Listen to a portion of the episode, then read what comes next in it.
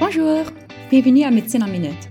Nous sommes un groupe d'étudiants de médecine à McMaster et nous avons commencé ce podcast dans l'espoir de mettre en pratique notre communication en français dans le contexte de la médecine.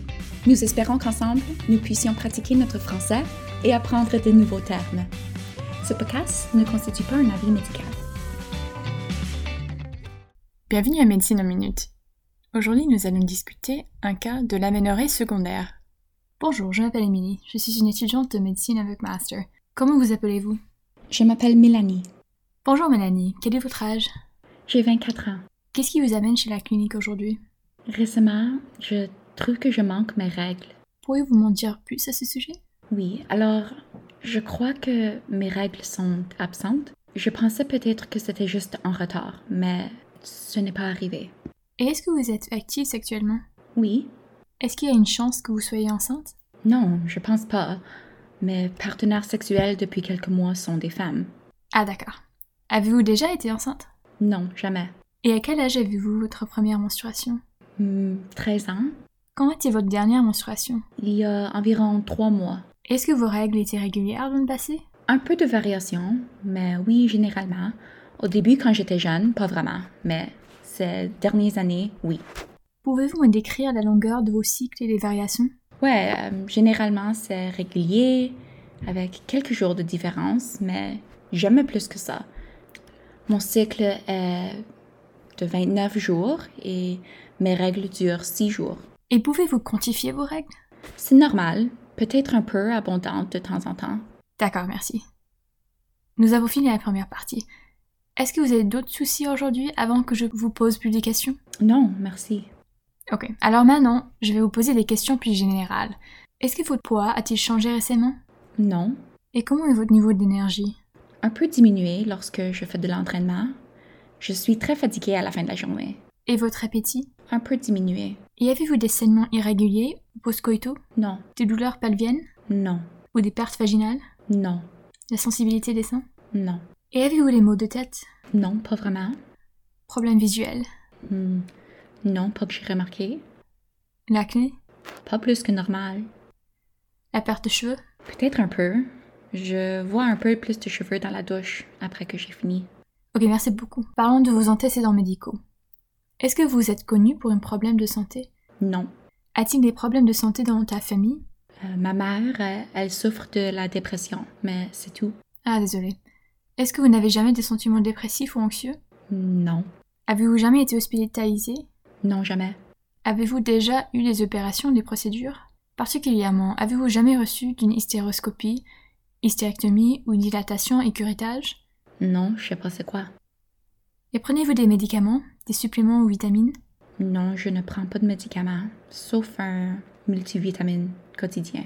Êtes-vous allergique aux médicaments Et avez-vous d'autres allergies Non. Ensuite, parlons de votre vie personnelle pour mieux comprendre votre situation. Est-ce que vous n'avez jamais fumé Non, jamais. Et est-ce que vous consommez d'autres drogues ou substances illicites comme la marijuana ou la cocaïne Non. Est-ce que vous buvez de l'alcool Oui. Combien de boissons alcoolisées buvez-vous par semaine Environ une ou deux bières par semaine. Et travaillez-vous maintenant Ah oui, je suis athlète professionnelle. Ah bon, quel sport faites-vous Je joue au soccer avec les Chicago Red Stars. Ah, c'est impressionnant. Alors vous faites beaucoup d'activités physiques. Oui, à chaque jour, le cardio. Est-ce que ça a changé récemment Ouais, peut-être. Je viens de compléter ma carrière universitaire à Georgetown et cette année, j'ai commencé avec l'équipe à Chicago. C'est beaucoup plus vigoureux qu'avant. Oui, je peux imaginer que c'est très intense. Votre alimentation a-t-elle aussi changé pendant ce temps Pas vraiment. En fait, j'ai tout déménagé à Chicago et ça coûte très cher. De plus, le travail ne me permet pas de gagner beaucoup, surtout dans ma première année avec l'équipe. Et lorsque je dois manger des repas sains qui coûtent plus, je ne mange pas beaucoup d'autres choses. Et est-ce que vous savez combien de calories vous consommez chaque jour Environ 1600. Ah, je comprends. Merci de partager cela avec moi. Ouais, merci. Est-ce que vous mangez assez de protéines Hmm, Je pense que peut-être pas. Je sais parce que je veux soutenir ma masse musculaire, mais je suis végétarienne et ça peut être difficile. Oui, je comprends. Difficile mais pas impossible. Voit-on si on peut parler plus tard pour créer un plan alimentaire végétarien qui contient assez de protéines pour vous Je pense que j'ai quelques idées sur la cause de votre aménorrhée et je veux faire quelques tests. Avant qu'on finisse, est-ce que vous avez des questions pour moi Non, je n'ai pas de questions. Merci. Pour résumer, Mélanie a de l'aménorrhée qui dure trois mois.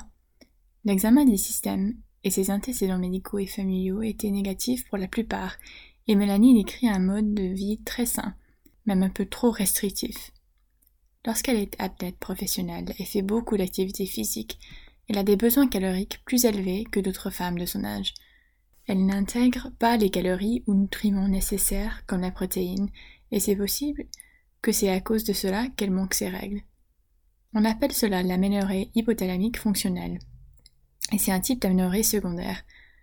Je ferai quelques analyses pour vérifier, comme la FSH et le LH, les hormones thyroïdiennes, prolactines et peut-être des androgènes.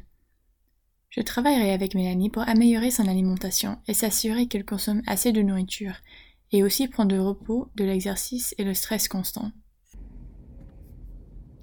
Quelques autres causes de l'aménorrhée secondaire sont la grossesse, cela est la cause la plus commune, l'insuffisance ovarienne prématurée, le syndrome des ovaires polykystiques, syndrome Stein-Leventhal. Pendant la période de lactation, à cause du prolactine, et l'hypothyroïdie ou l'hyperthyroïdie. On va maintenant vous donner quelques questions de compréhension. Si vous voulez, mettez le podcast sur pause et essayez de répondre aux questions vous-même. Pourquoi est-ce que Mélanie est venue voir le docteur? La réponse Mélanie a de l'aménorrhée pendant trois mois. Quelle est la cause la plus commune de l'aménorrhée secondaire? La réponse La grossesse. Vocabulaire. Alors, on a vu plusieurs mots de vocabulaire pendant cette conversation qui sont très utiles en médecine. Ce sont règles, menses, enceinte, pregnant, l'aménorrhée, amenorrhea, saignement irrégulier ou postcoital, irregular or postcoital bleeding, douleur pelvienne, pelvic pain, perte vaginale, vaginal discharge, sensibilité des seins, breast tenderness, hystéroscopie, hysterectomie, dilatation et curettage. Hysteroscopy, hysterectomy, dilatation and curettage. Alimentation. Diet. Cela conclut l'épisode pour aujourd'hui. Merci pour l'écoute et à la prochaine.